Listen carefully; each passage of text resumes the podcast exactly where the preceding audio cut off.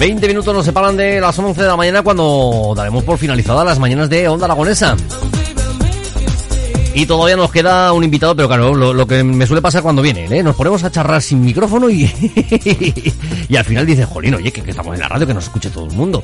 Vamos a hablar con Fran Martínez, responsable del Teatro Bicho y del Teatro Pezcao. Muy buenos días, Fran, ¿cómo estás? Buenos días, Edu, ¿qué tal? ¿Qué tal, cómo estamos llevando la, la vuelta al cole? Vamos a llamar la vuelta al cole. Sí, sería una vuelta al cole, porque estamos intentando, bueno, pues volviendo con la, mayor normalidad posible dentro de cómo estamos, pero bueno, contentos por poder volver. Ayer empezamos con la programación y bueno, estuvo muy bien.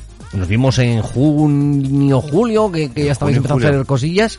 Y claro, pues luego el, parón veraniego de, del agosto y a comenzar la, la nueva, el nuevo cole. Eso es, aquí estamos en ello. A ver ¿Cómo vais con la programación? Ya que, que, porque ayer estabais ya trabajando. Sí, ayer estuvo Improvisión, hoy estamos con el Caza un Boquerón del Teatro Pescado. Y a la semana que viene también tenemos varias cosas. Tenemos a Julio Onoso y Machopo y Jaime Ocaña. Oh, qué bien. Bueno, oye, pues que no, que no pare, que no pare, que no, pare. que, ¿cómo lo estáis llevando con el tema de los aforos? Porque bueno, ahora ya por lo menos ha habido una ampliación, ¿no? De, dentro de la nueva normalidad. Sí. Pues lo que hemos hecho básicamente es hacer un espacio que hemos considerado seguro con unas, unas distancias y, y, bueno, pues llevar la mascarilla, los geles hidroalcohólicos, todas las medidas que, de protocolo que tenemos que llevar. Bueno, aparte de que imagino también el tema de las reservas para poder reservar, para poder ir a ver los espectáculos. Y bueno, de cara a todo esto que, que, estamos viendo, que las cifras de momento no están acompañando mucho, las cifras del COVID, que, que, están siendo un poquito, un poquito regulares, eh, de momento no, no hay ningún miedo por, el, por un nuevo parón, ¿no?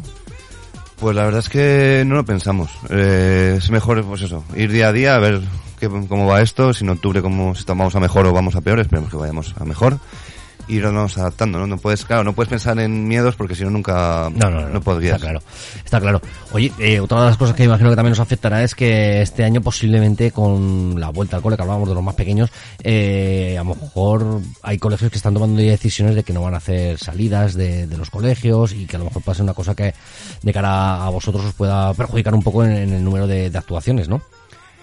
Eh, claro, nosotros con los niños no trabajamos, eh, no trabajamos habitualmente. Pero sí que, claro, supongo que claro, va a afectar mucho pues todo lo que se hacían actividades en colegios de, de teatro, de salir lo que dices, salidas eh, de coles a teatros o centros cívicos y tal, supongo que se va a suspender o se va... Que, no sé también, o sea, en el fondo no sé muy bien por qué, porque eh, es que hay actividades, no sé, no sé cómo explicarlo, eh, si te puedes contagiar en cualquier parte, quiero decir. La cultura no, no es menos segura que otras actividades, ni mucho menos. De hecho, me parece que está siendo muy segura y se está demostrando que los espacios cines, teatros, está, se está llevando todo con muchísimo respeto y con, vamos, con muy buen hacer. Ayer, de hecho, veíamos eh, esa manifestación, no una manifestación, esa movilización, esa alerta roja que, que movía en diversas ciudades españolas y que concentraba todo un sector del mundo de los eventos, de los espectáculos, de los técnicos, de las técnicos, eh, de toda la gente que más o menos se, se, dedica un poquito al tema de eventos. Eh, ¿Tú crees que será suficiente esa movilización? ¿Habrá que hacer muchas más movilizaciones? ¿Habrá que seguir empujando mucho más fuerte hasta que se hagan oír o nos hagan un poquito de caso? Sí, yo creo que todo lo que se puede hacer siempre está bien, pero desgraciadamente no creo que sea suficiente, o sea, creo que habrá que hacer más.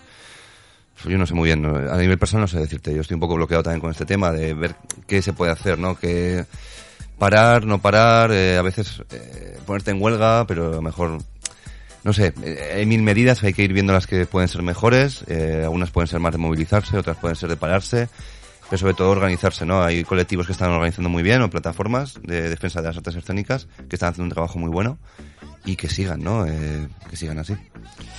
De momento sí, ellos están trabajando, porque la verdad es que desde esas plataformas y desde esas eh, asociaciones se están trabajando mucho, pero, pero se ve poca efectividad en que desde arriba, desde las administraciones, eh, lleguen a acuerdos. Es decir, la gente está trabajando, están ahí intentando empujar, intentando conseguir cosas para, para, este sector que está parado, parado completamente, no es que esté medio parado, que está parado completamente y que, y que claro, pues que no, desde las altas esferas no, no llegan a decir, mm, sí, vais a tener, pues lo, mucho, lo máximo que hemos llegado hoy es de, lo estudiaremos, y lo estudiaremos, pero esta gente eh, necesitan seis años más que una carrera para estudiarlo. Claro, es que a lo mejor, mm, si comparamos, claro, si empezamos a comparar con otros países, siempre a lo mejor podemos seguir perdiendo y ganando según se mire, pero la cultura creo que es patrimonio de una, de una civilización, ¿no? Es lo que hace que los seres humanos hayan ido, entre otras muchas cosas, ¿no? Hayan ido evolucionando de muchas maneras. Eh, entonces es una, creo que es una, defender la cultura es algo básico, vamos, no, a todos los niveles. Entonces, si no se le, si el Estado no la defiende, ya no digo con, solo con economía, sino con infraestructura, con ayudándola a que siga estando, pues no vamos a ver un problema. O sea, no sé, creo ¿eh? que la pérdida de cultura es una pena. Es una, sí, sí, sí, totalmente, totalmente. Yo creo que se ha luchado mucho este verano por, por intentar mm, aliviar un poquito al sector turístico y al sector hostelero, pero han dejado al sector de la cultura totalmente total fuera de, ese sector vacacional, ¿no? Es decir, que al fin y al cabo, pues España, uno de los motores que, mueve es el turismo y las vacaciones en España, ¿no? De, cómo vivimos nuestras dietas, nuestra gastronomía, nuestra cultura, pero nuestra cultura no ha jugado este verano. No ha jugado mucho, ¿no? No, verdad, no. ¿Tú te pensabas un agosto como, como este, de estar en casa, tranquilo, mm, eh... sin pensar en los bolos, en, en las palizas del verano? No, no, nunca se lo espera, ¿no? Nadie. De hecho, dices, bueno, yo, nosotros en verano somos para también un poco más, ¿eh? O sea, nosotros somos más de invierno, somos de temporada de... Me gusta más el fresco, ¿no? Me gusta más el fresquito, está mejor dentro. Hombre, pues para los que trabajáis más en invierno, lo de la ropa negra, muy bien. Pero para los que trabajamos en verano, yo no sé quién lo dijo, ¿eh? Pero... muy mal.